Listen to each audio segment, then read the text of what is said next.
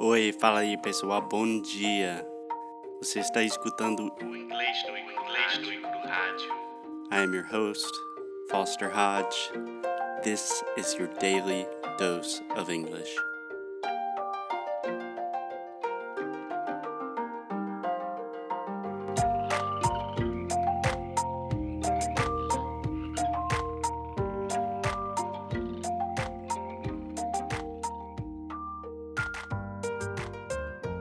Hey, what's up, guys? It's Foster from English do Rádio. Today I'm with Ruben Kubing. What's up, Ruben? How are you doing? Hey, Foster. I'm doing good. Thanks for having me. so, just to let everyone know, I completely did this by surprise to Ruben. Ruben's one of my students. He speaks very well, and he's also a musician. He knows a lot about voicing, how to use your tongue, and he's just really open to speaking English, which I think all my students should do. So I'm forcing him to be on the show. So thanks, man. my pleasure. cool. So, yeah, Ruben, if you could just tell me a little bit about your like background in English. Like you speak really, really well. You're super advanced. How did you get to that level? Um, I studied English for like 10 years on a regular course. Mm-hmm. Then I I moved to to another country. It was not English speaking country. It was, uh, in fact, Hungarian speaking country. Yeah, you moved to Budapest, right? Yeah, to Budapest. Yeah, and I think I've I've improved my English a lot there because I was working for a global company, so uh, I had to speak with people there in English. Yeah. So it was pretty good, and I think that was the time that I I've lost the fear of speaking in public in meetings and so on. So it was pretty good to me, a pretty good experience. Yeah. And do you speak any Hungarian? no, not at all. just just a few words. nice. So, but you also speak Spanish too, right? Yeah, yeah, I speak Spanish. So you you know how to learn foreign languages.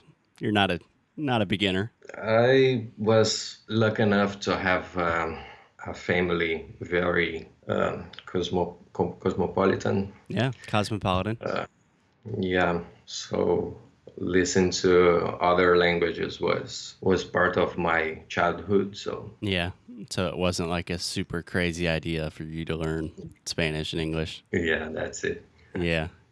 So nowadays you said you kind of lost your fear of speaking in public speaking in meetings and stuff. You kind of lost that fear in budapest. So nowadays when you speak english like at work or class with me do you get nervous at all yeah, sure, sure, sure. Because it doesn't seem like it. Obviously, people can't see you, but all the time you seem like super relaxed about everything. yeah, there are still butterflies in stomach when you're butterflies in my stomach. Yeah, yeah. When speaking English, it's the same that happens when going on stage. So I still get nervous speaking Portuguese every day. Like I'm not like freaking out nervous, but I'm still like, oh shit, you know, here we go. Gotta do this again. yeah. So it never really stops. But you said it's the same as being on stage, which is one of the big reasons I wanted to talk to you. So you're a musician.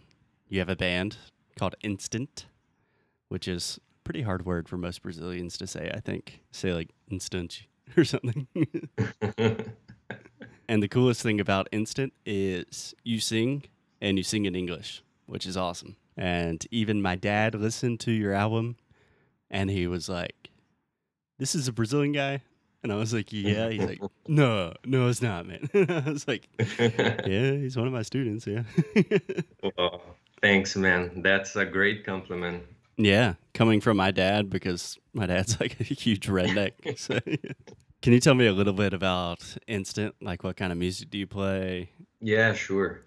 Uh, Instant is a duo that I have with my friend, and we formed the band. We joined together last year. We recorded an, an album called Borders, Mhm. with um, six songs. Yeah. So, Would you say that's an an EP maybe? yeah, yeah, an EP.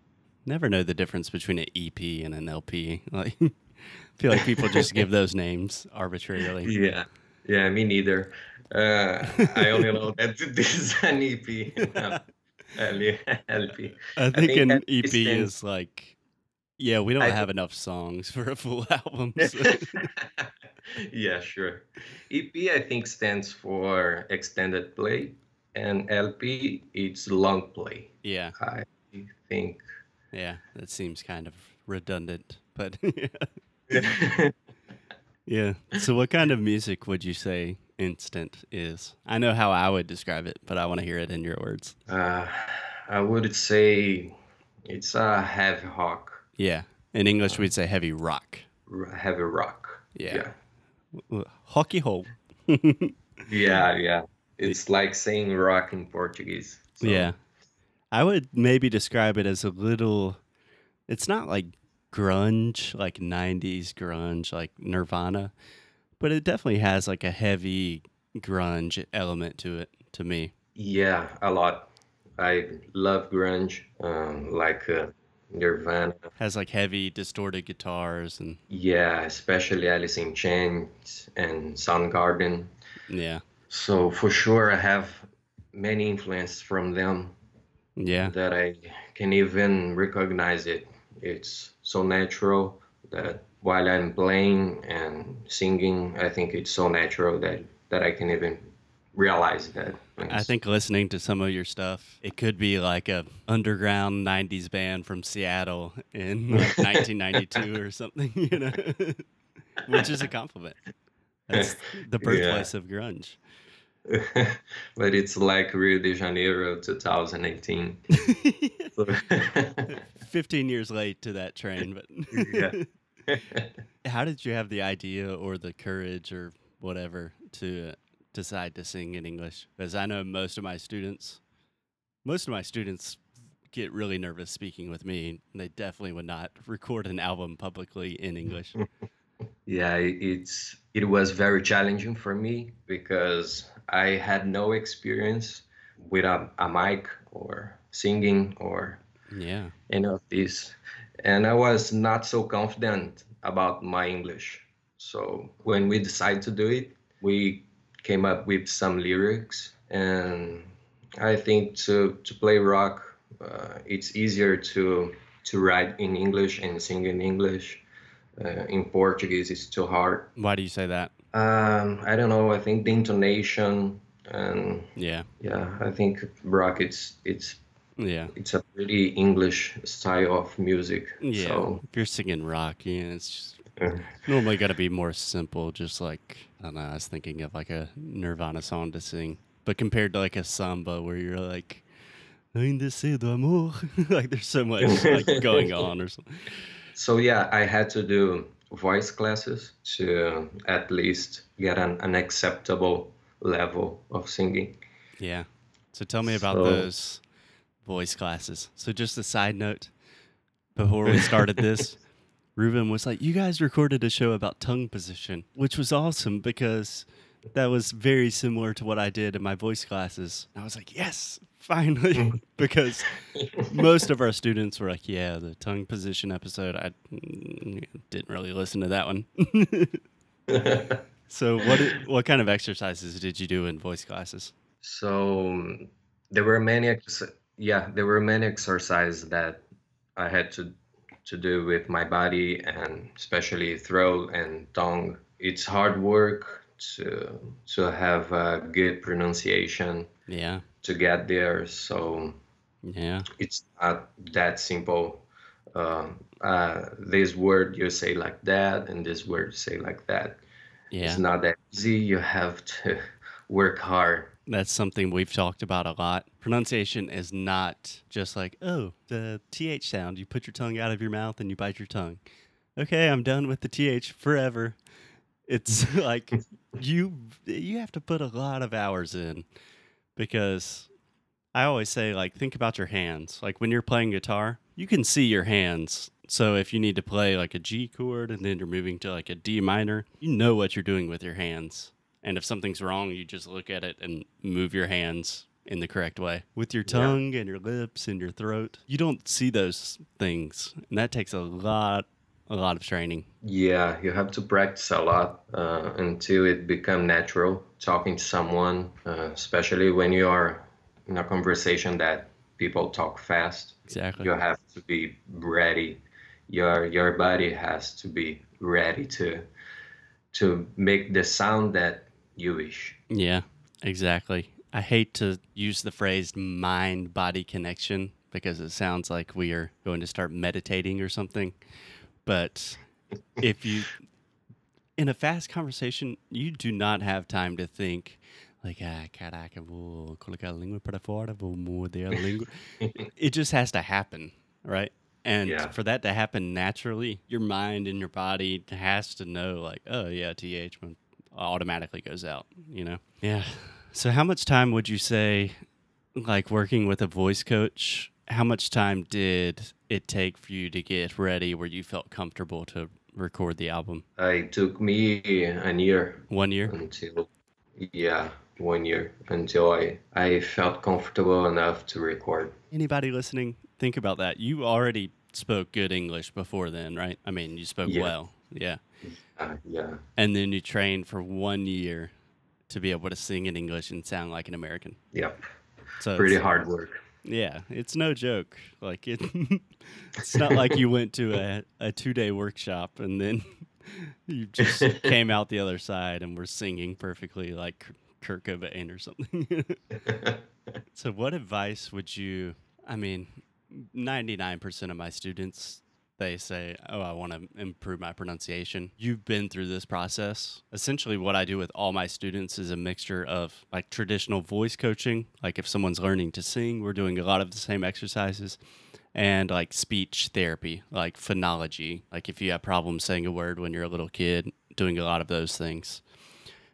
Most stu- students don't really realize that that kind of effort is involved. So I don't know. Do you have any like words of wisdom or advice that you would give to someone who's really serious about English, but they probably don't understand what it really takes? Well, I think the first thing is to do some private classes, With Foster. especially yeah, especially with Foster.